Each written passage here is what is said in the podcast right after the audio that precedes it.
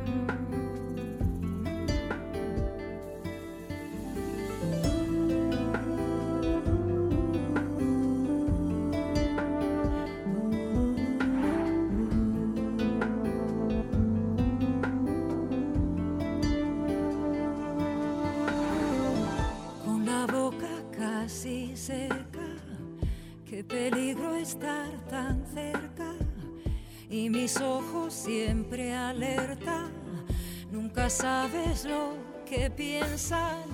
Sus miradas elocuentes le descubren, le delatan. Y mis manos temblorosas van buscando cualquier cosa. Hay un extraño aquí en mi casa, no es el mismo que yo amé. Es otro loco que anda suelto y ya me veo mañana en primera plana. Hay un extraño en mi bañera con alcohol entre sus venas y no me atrevo ni a toser que el último morado. Hola, hola, hola, muchísimas gracias del alma por estar con nosotros en este nuevo abrazo que es tu programa Trátame Bien. Soy Ana Andrea Villa Camacho y estoy en Sol 105, la más interactiva.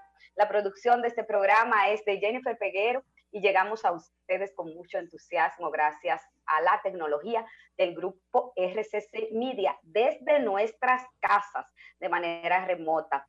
Señores, hoy invitadas especiales, especialísimas para este programa, también parte de mi testamento afectivo, no sin antes decirles a ustedes que las frecuencias de Sol eh, 106.5 son eh, 106.5 FM en Higüey y Santo Domingo, 92.1 FM en el Cibao, 94.7 FM en el sur y el este y 88.5 FM en Samaná. Nuestras, nuestras redes sociales son arroba Trátame Bien Radio, arroba Becamacho, arroba Sol FM y arroba Jen Peguero 30. Miren, eh, hemos visto muchas noticias dolorosas en, en lo que va del transcurso de la semana y también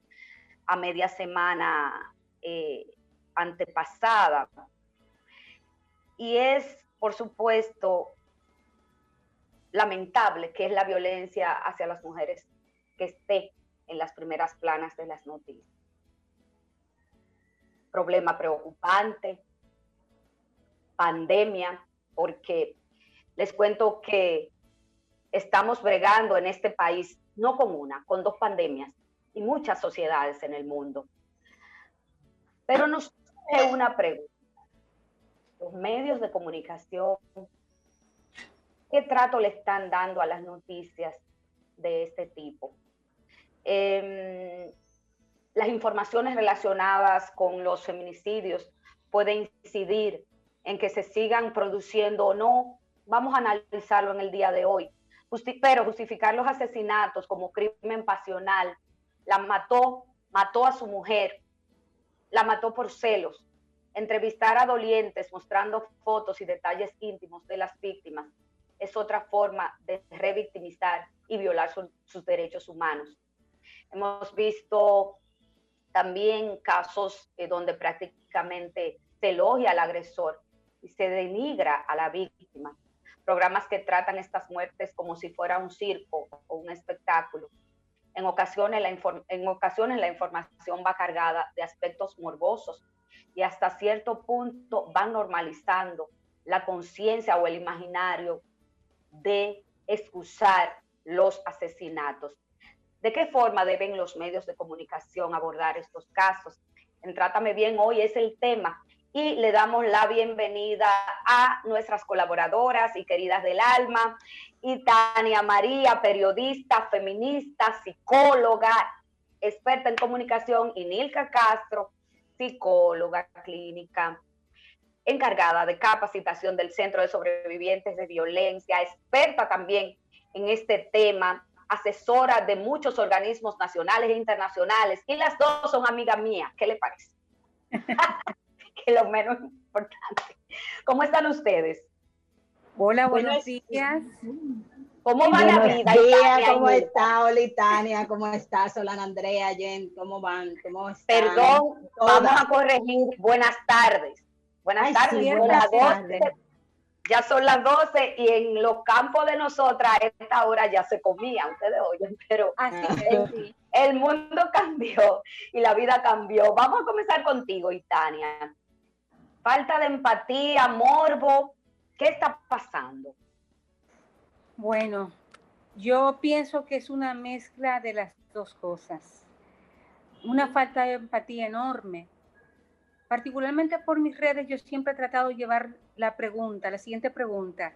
Si la mujer asesinada fuera tu hermana, tu madre, tu hija, ¿te gustaría que se dijera de ella tal o cual cosa?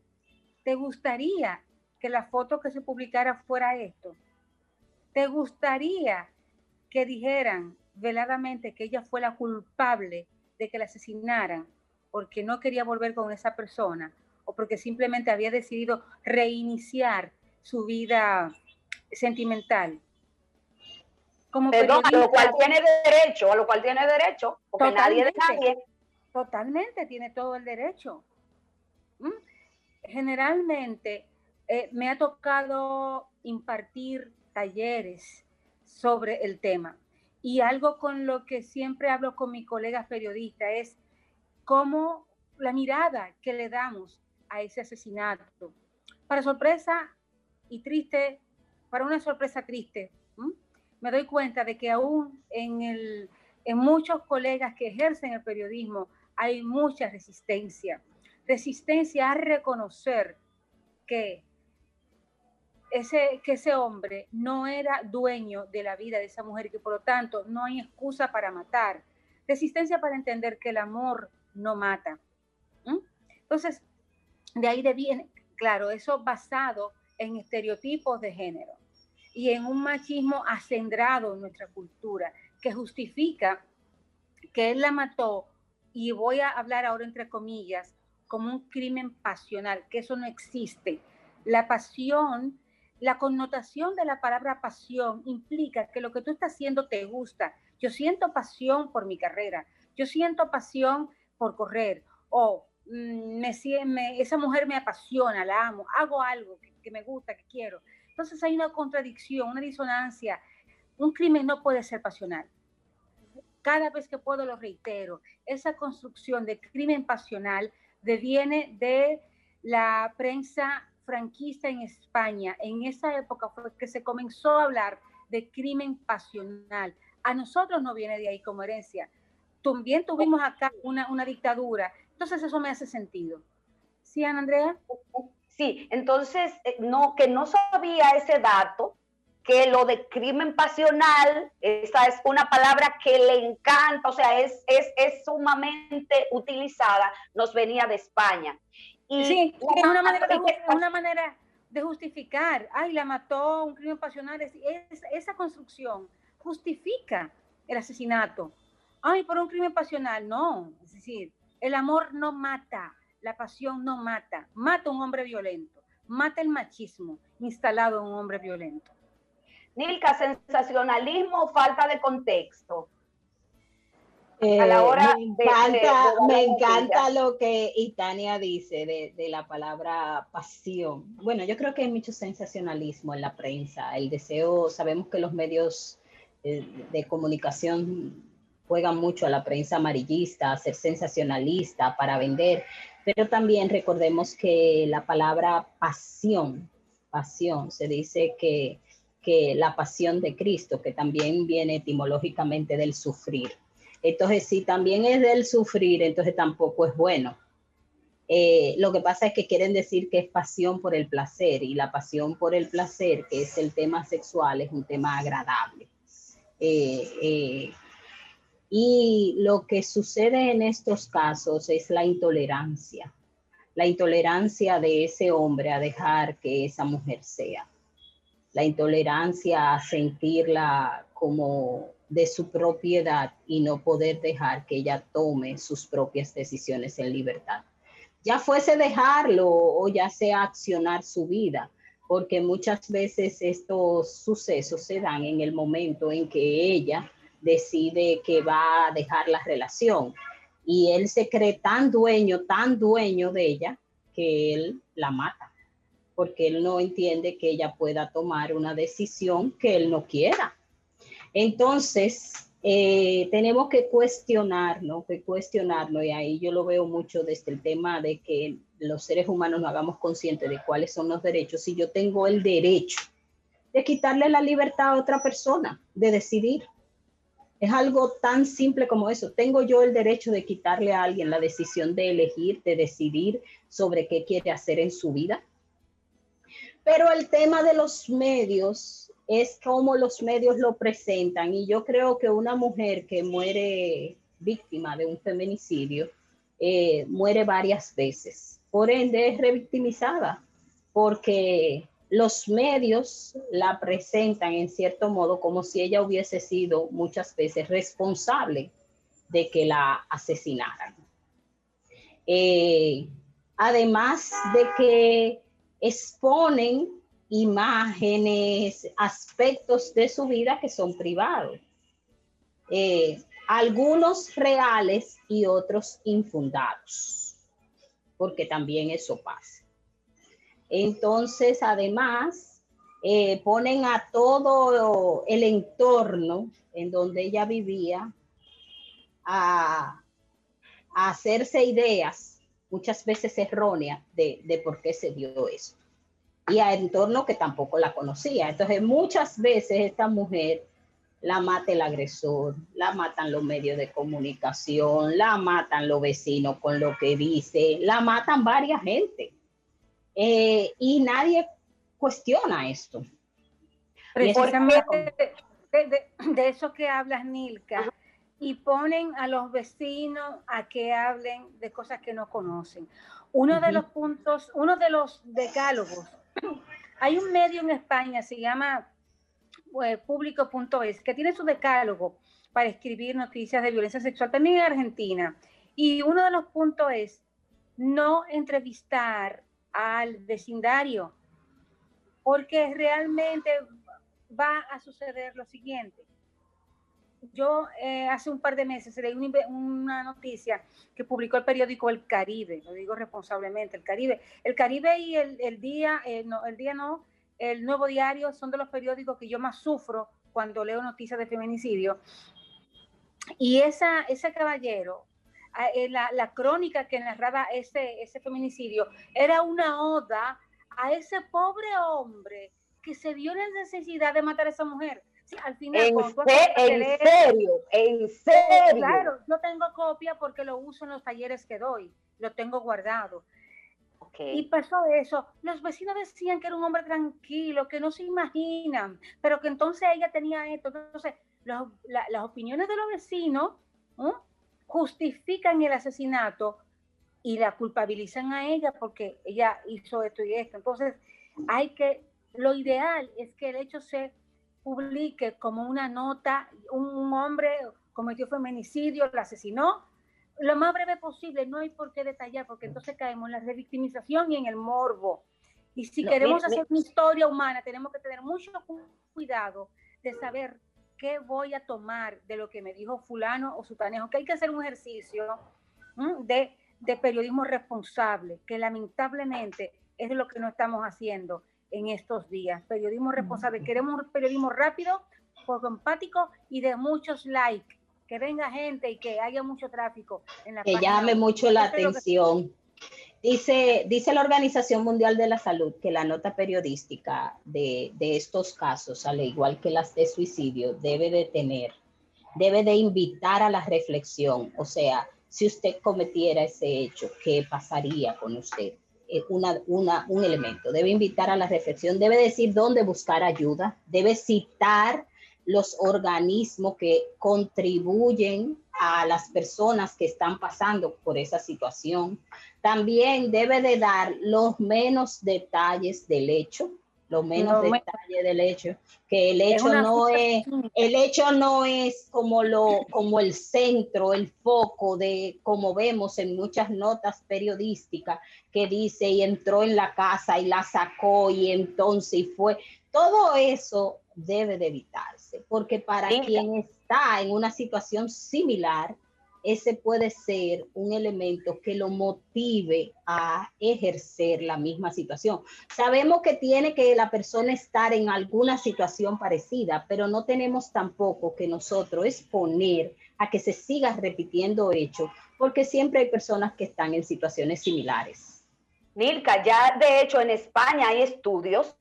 Eh, Miguel Lorente Acosta hizo un estudio eh, auspiciado por la Junta de Andalucía donde le llamó a ese estudio el efecto llamada. Y se demostró en ese estudio que después de el enfoque incorrecto y un abordaje incorrecto de la noticia, tanto de la violencia eh, contra las mujeres, la violencia feminicida o el mismo feminicidio, eh, pues hombres agresores, mentes criminales repetían esa misma acción. De hecho, hay un libro que Félix Damián Olivares me recomendó que se llama Mente Criminal. Y algunos penalistas modernos, el mismo caso de la magistrada Jenny Berenice, habla de crímenes por imitación. Y la teoría, en la teoría penal moderna existe esa posibilidad de los crímenes por imitación. Entonces, ¿por qué crear un efecto llamada? Una mente criminal que ya ha pensado cometer el hecho, no hay que darle ideas, porque ya las ideas se la tienen. Entonces, ese es el efecto de un abordaje incorrecto. Hay algo, y Tania y Nilka, que a mí también me llama la atención. Es, es estos reportajes donde en, en la escena del crimen, del llanto y del dolor, que yo hago propaganda, ese micrófono a esa eh, a esos observadores, como tú me has enseñado, Nilka, de la violencia, o a esa familia, sumida en el dolor, ¿cómo usted se siente? Pero ¿cómo me voy a sentir? Dime, o sea, dime rápido, ¿cómo tú crees que yo me voy a sentir? Si tú estás entrevistándome dentro de mi dolor. Yo pienso también que ese es un, un punto de mejora de las nuevas autoridades. Eh, el Tribunal Constitucional alguna vez, creo que sigue haciendo, unos encuentros anuales eh, de periodismo contra la violencia de género, pero tiene que ser algo sistemático. Dar talleres a redactores, a jefes de redacción, de medios escritos, televisivos y digitales. Hay que mantenerse haciéndolo porque ah, lamentablemente en los medios hay mucha movilidad. Entonces, una forma de, eh, de, de, del Estado ir contribuyendo a que se mejore la redacción de información que tiene que ver con feminicidios es seguir, continuar abordando y dando cursos y talleres en ese sentido. Yo soy de las que dicen que a la Policía Nacional, a todo el Departamento de Relaciones Públicas de la Policía Nacional, hay que darles talleres de redacción con sensibilidad en violencia de género. ¿Por qué? Porque cuando llega la información, el primer punto es la Policía Nacional. Y yo, ¿verdad? La nota, la redacción de la nota. Ayer que la redactan, ayer que la redactan. Siendo las tantas horas. claro, si ese policía periodista está sensibilizado, va a escribir una buena nota. Y como ahora hay mucho copy-paste, me quedé frisada, voy a, No, pero sí. No, pero te estás escuchando, te estás escuchando. Te estás Ah, escuchando. perfecto. Como ahora en los medios de comunicación hay mucho copiar y pegar, una garantía de que la nota llegue como nosotras queremos o como no- nosotros queremos es que desde la misma fuente salga la nota bien redactada. En ese sentido, yo estoy gratamente sorprendida por el gi- giro que ha dado.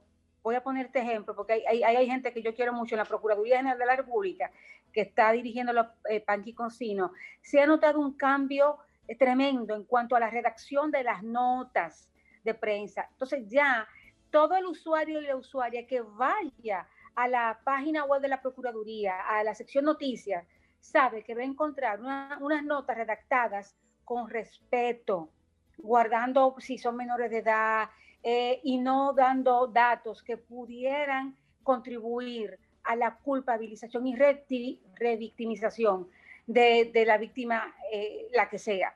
Entonces, yo pienso sabes? que esa concienciación tiene que llevarse a esas instituciones que redactan notas, empezando por la Policía Nacional. Wow. Eh, esto está muy bueno, señores. Estamos aprendiendo mucho con Nilka y con Itania María. Nos vamos a una pausa brevísima, volvemos de inmediato. No le cambie.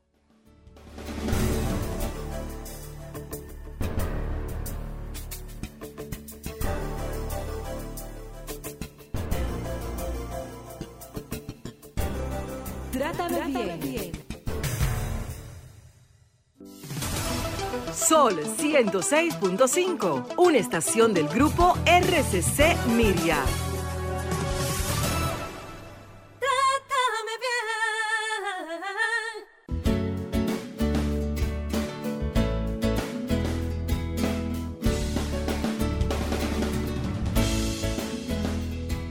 Señores, estamos de nuevo aquí en el aire conversando acerca del enfoque que, que deben dar los medios de comunicación para el tema, para comunicar la violencia feminicida o los feminicidios. Nilka, y hablábamos fuera del aire, y Tania, tú y yo, con respecto a esta comunidad donde ha pasado este eh, horrendo asesinato o asesinatos, queda el dolor, se van manejando entre el dolor, el, el sentimiento a veces de impotencia. Esa comunidad, ¿cómo queda además de eso? Mira, es sorprendidas, importante. mucho sorprendido, pero ese hombre, ustedes saben que, perdón, Nilka, una vez me tocó ir a la escena de un crimen, de, un, de dos feminicidios, en, recuerdo que era en el Luperón. Y los vecinos decían, pero él la quería mucho, ese, e- él hizo eso, pero ese hombre quería mucho a esa mujer. Ya ustedes saben cómo yo salí de ahí. Dos mujeres, la vecina y la pareja asesinada. Porque él decidió que hasta ese día ellas iban a vivir. Porque él era tan dueño de sus cuerpos y sus emociones que él decidió hasta cuándo iban a respirar. Esa mente criminal, ese asesino, ese feminicida. Entonces, esa familia que queda sumida en ese dolor, más los vecinos alrededor, los observadores, digan.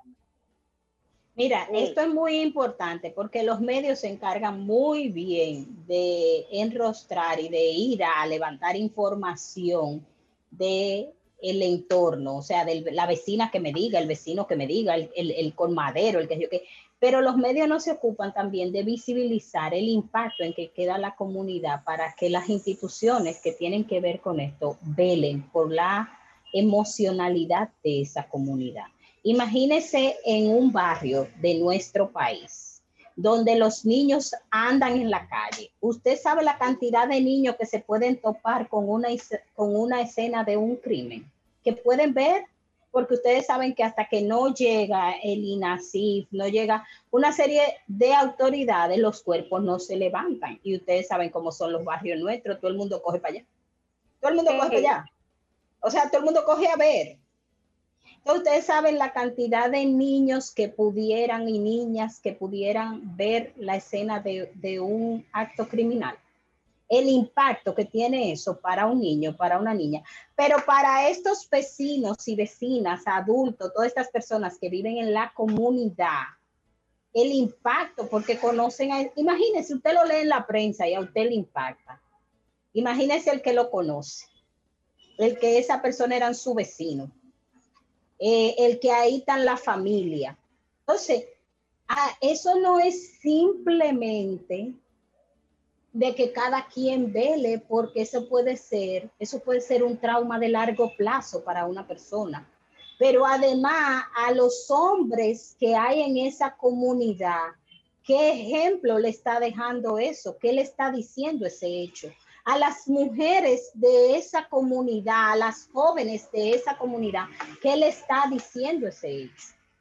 ¿Qué tanto riesgo, qué tanto miedo genera en ella cuando ellas están en una relación, el ella ver ese hecho. ¿Cómo la invita a ella a someterse producto de ella haber tenido esa vivencia? A los hombres, ¿cómo le invitan a ellos ejercer su fuerza producto de ello ver este hombre que decide ultimar a su compañera?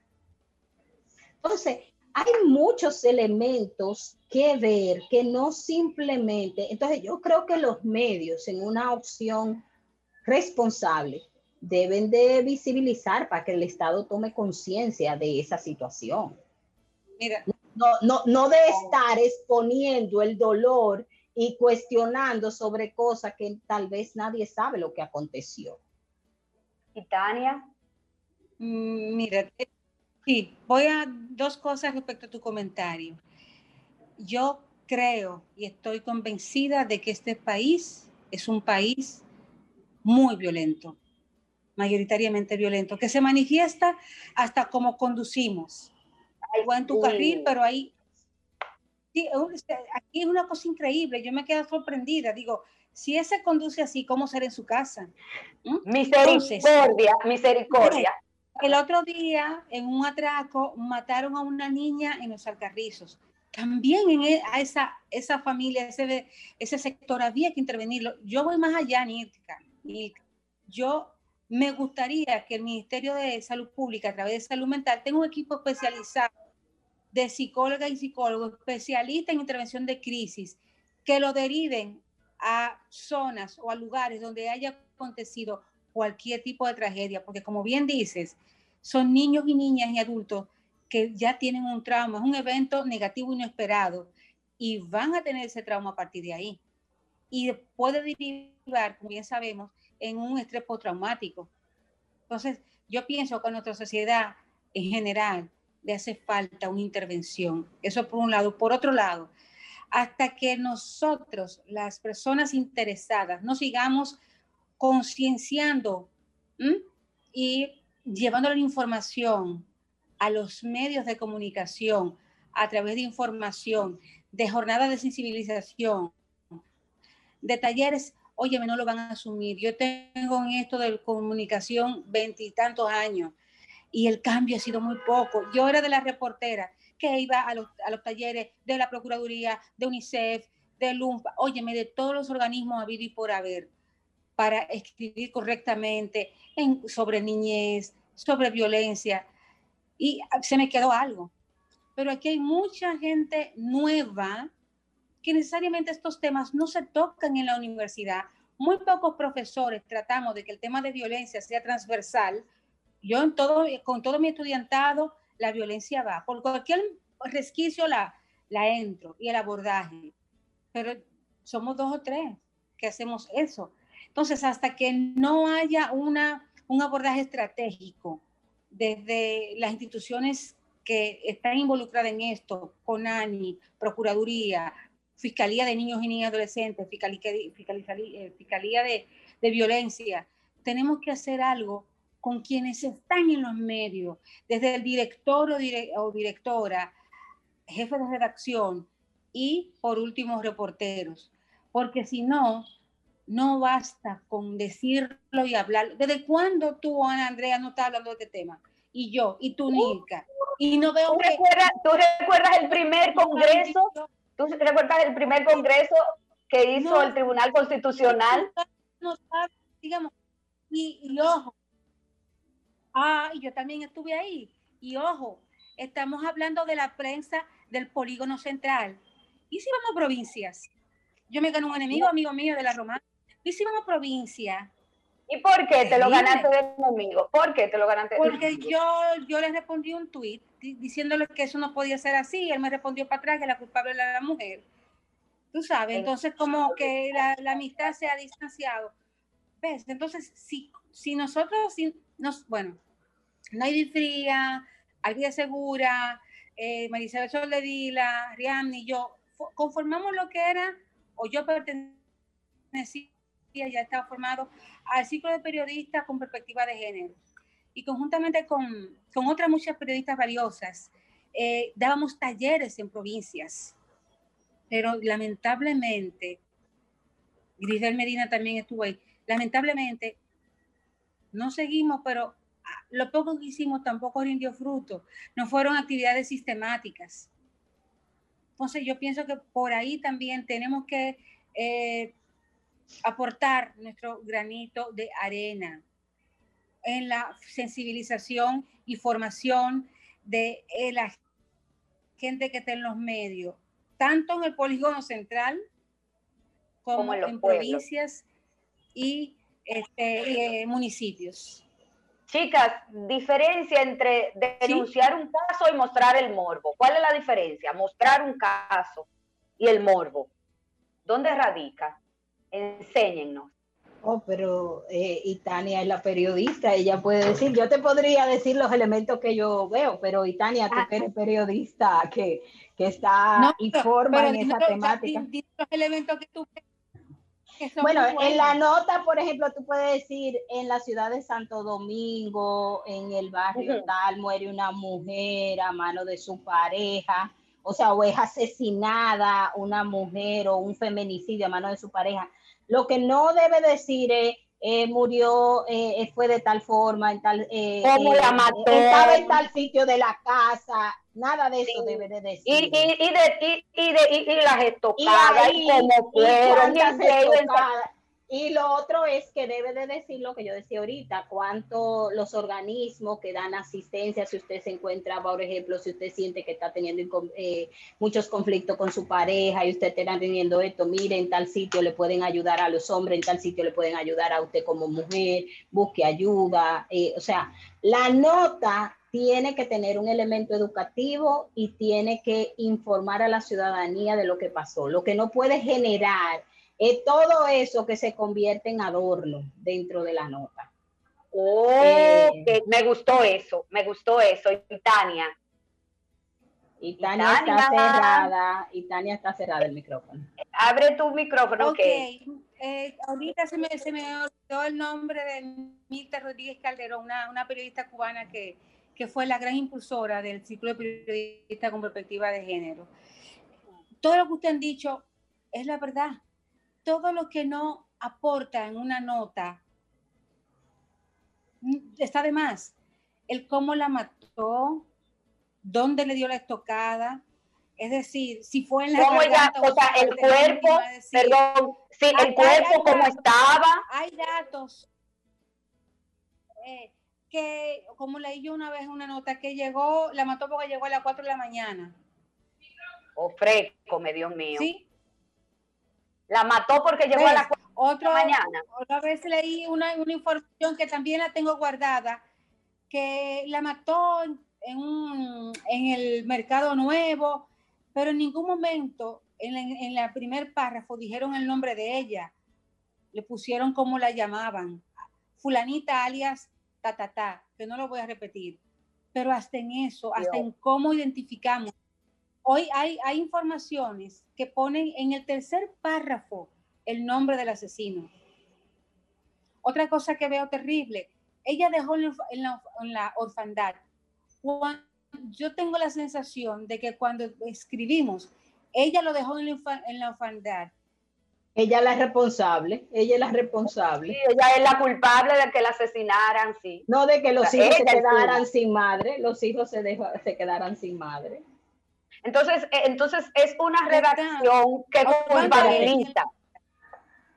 Te frisaste, no te escuchamos. Y, Tania, vuelve a repetir porque cuando estaba hablando te frisaste. Y aquí, ¿se me escucha mejor? Sí, mejor, idéntico, perfecto, cuéntanos. Bien, lo que, lo que decía es que hay notas que los periodistas escriben, "Ey, eh, fulanita de tal dejó en la, en la orfandad a tres niños. El verbo, la acción del verbo dejar se podría ver como que fue algo intencional. Ella dejó tres niños en la orfandad. No, la construcción podría ser con el, con el asesinato de fulanita de tal, Se queda- quedaron. orfandad o con la acción de fulanito de tal, queda en la orfandad tres niños. Pero esa acción hay que derivarla directamente a una acción del hombre. No fue ella que lo dejó. Ella no quiso dejarlo. A ella la mataron. ¿Ves? Ok. Que- que puede ser algo tan, tan, tan, tan, Dios mío. Tan sutil, tan sutil. Eso aparentemente es sutil. tan sutil pero elemental. Porque hace, eso son lo que dice Itania y que dice tú, hace una gran diferencia de cómo uno lee y de cómo yo, que no sé de periodismo, que no sé de psicología, ni mucho menos, leo la noticia de una manera correcta, me impacta, no de manera negativa. Porque lo que ustedes decían ahorita, o sea, ¿por qué no, no, no decir lo que pasó y dejar una enseñanza en la nota? Dejar un mensaje en la nota, ¿verdad? Pero, pero, pero pasa todo lo contrario. Entonces, eh, cuando regresemos de esta pausa, vamos a ver la gran tarea pendiente que tienen los medios de comunicación frente a la noticia de un asesinato de una mujer. Volvemos ya.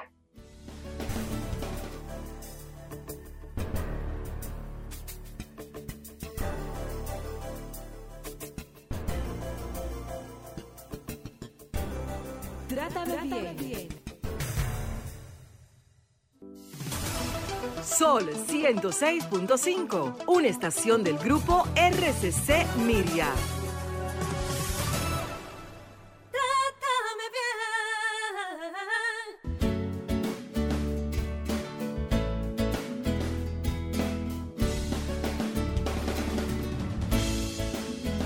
De nuevo aquí, hablamos con Itania María y Nilka Castro, ambas eh, psicólogas clínicas, especialistas en el tema de la violencia y medios de comunicación.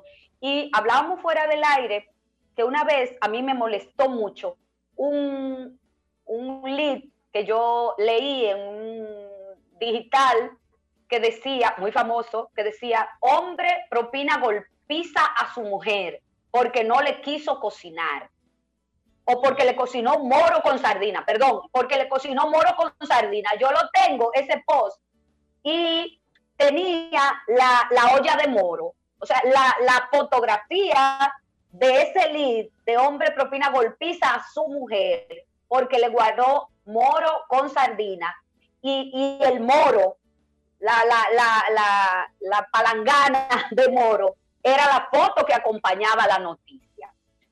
Entonces, ¿qué me dice? ¿Qué le dice ese, ese, esa, esa fotografía, la del moro y la de la golpiza?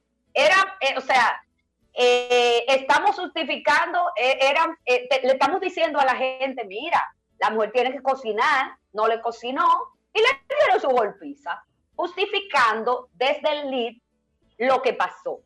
No, o sea, no, no, te no te habló de una manera positiva, no te dio un mensaje, nada. El- la, la- la olla de moro. O sea, para alimentar el morbo y hacer reír a la gente. Porque hay que, hay que, reír a hay que hacer reír a la gente con la golpiza y el dolor de una mujer. Lo que preocupa es eh, la mirada que tiene quien construye la información. Él la hace, él la construye o ella redacta esa información así porque esa es él o ella en esencia y no, no tiene la conciencia para darse cuenta de que está justificando un asesinato. Y minimizando el- hecho. Minimizando el hecho. Mira, yo tengo también, tengo grabado y tengo guardado un caso muy triste de una joven evangélica, vivía en Boston y vino retirada y se casó con un hombre que era tan bueno que era casi hasta pastor. Y alguien de un noticiario de televisión lo entrevistaron. El tipo, tú lo veías y decía, el pobre Sí, le dieron igualmente la palabra a un asesino, otro hecho que yo critico. Si una persona está presa por asesinato, no tiene por qué tener derecho a la palabra, usted lo perdió, pero lo entrevistaron como cualquier cosa y ahí él, él explicó cómo lo hizo y por qué lo hizo. Y entonces yo me pregunto, ¿es eso necesario? Darle la palabra a un asesino para que por demás explique cómo lo hizo. Y hay algo que justifique la muerte, hay algo que justifique el matar, hay algo que justifique, hay algo que justifique, o sea, porque cuando ponen todos estos argumentos, como si hay cosas que justificaran el matar. Entonces, hay algo que justifique el matar. Yo creo que no hay nada, por eso eh, eh, ese es un derecho fundamental, la vida. Mire, también me preocupa, y no quiero dejar de decirlo, me preocupa muchísimo los comentarios que leo en las redes sociales. Es el mejor termómetro cuántas, es decir, las redes sociales se han convertido en el puñal que, tú retuerces ¿eh? en el corazón de la mujer asesinada. Es increíble cómo la gente justifica el asesinato. De, porque si ella esto, si ella lo otro, porque si este hombre pobre era bueno y que fue ella que lo obligó a que hiciera.